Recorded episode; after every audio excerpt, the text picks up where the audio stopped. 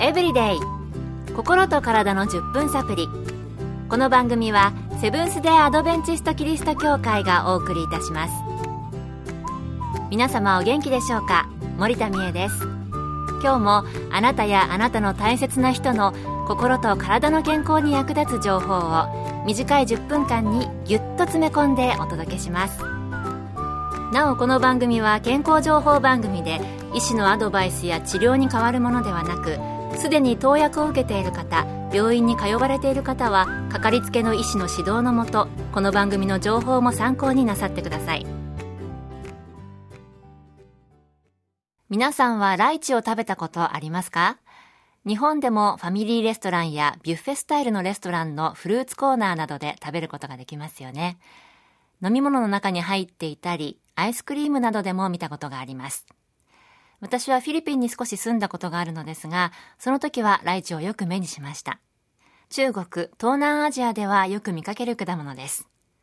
このライチ、実はスーパーフードなんだそうです。今回はアドベンチストグアムクリニック健康増進課課長で管理栄養士のキャンディーシムさんにこのライチについてお聞きしました。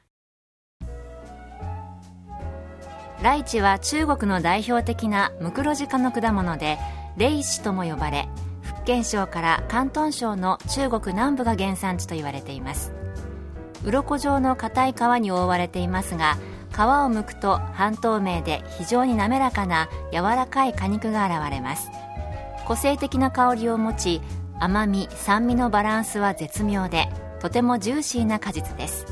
楊貴妃が好んだことも有名です。食べ応えがある割に 100g あたり63キロカロリーと低エネルギーでビタミン類やミネラル類の摂取に適しています。ビタミン類ではビタミン B 群を幅広く含み中でも葉酸が豊富。ビタミン C の摂取もできます。ミネラル類ではカリウムや銅などが豊富です。ライチはファイトケミカルの一つであるフラボノイドを含んでいるので心臓病やがんに効果的だと言われています。また抗炎症の作用のあるケルセチンも含んでいます。ルチンというフラボノイドの一種も含み静脈瘤や痔あざなどに効くと言われています。さらにライチに含まれるオリゴノールは血管をリラックスさせる効果があるので血圧を下げる作用があることが動物実験で分かっています。その他にもライチに含まれるフェノール化合物はストレスによるダメージから肝臓を守る作用があります。そしてライチの種には抗ウイルス作用があるとさえ言われています。また2013年の研究でライチの種が糖尿病と糖尿病が引き起こす血管障害にも効果があることが発表されました。ライチ皮は少し硬いですが、果肉はゴルフボールより一回り小さいくらいの大きさで、半透明でつるっとした滑らかな感じです。食感はナタデココみたいに少し弾力があるんですよね。あんな小さなものなのに、いろいろ体にいいものが入っているんですね。高血圧、静脈瘤、心臓病や癌など様々な病気に効果的ということでした。それではこの辺で皆様に心のサプリ、心に優しい曲をお送りしたいと思います。曲は Day by Day。安部あすみさんのピアノ演奏で Day by Day です。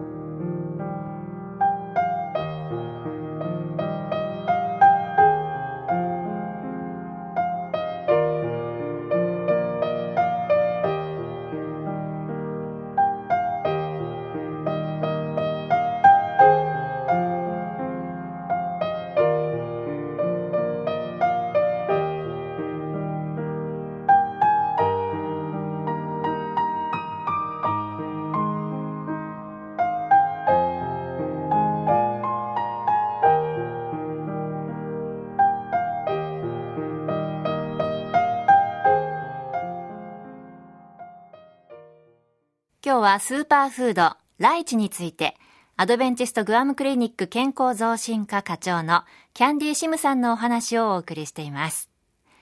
それではライチを食べる時の選び方などはあるのでしょうか？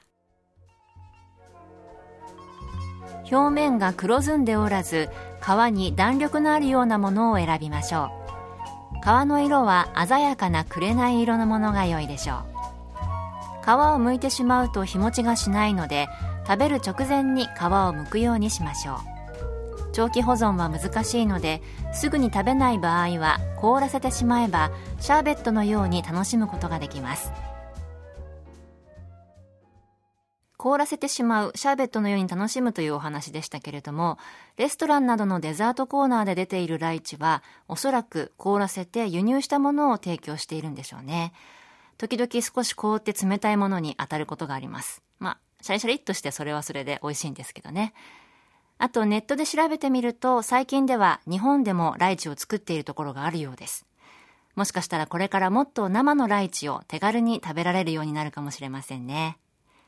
では、ライチ、シムさんおすすめの食べ方などあるか聞いてみました。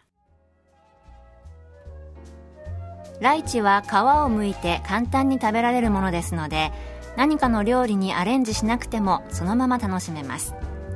独特な香りや甘みは満足感を与えてくれますので、フルーツポンチや杏仁豆腐と一緒にして楽しむと、様々な果物からビタミン類、ミネラル類、食物繊維が摂取できて、体調を整えるのに適したメニューとなります。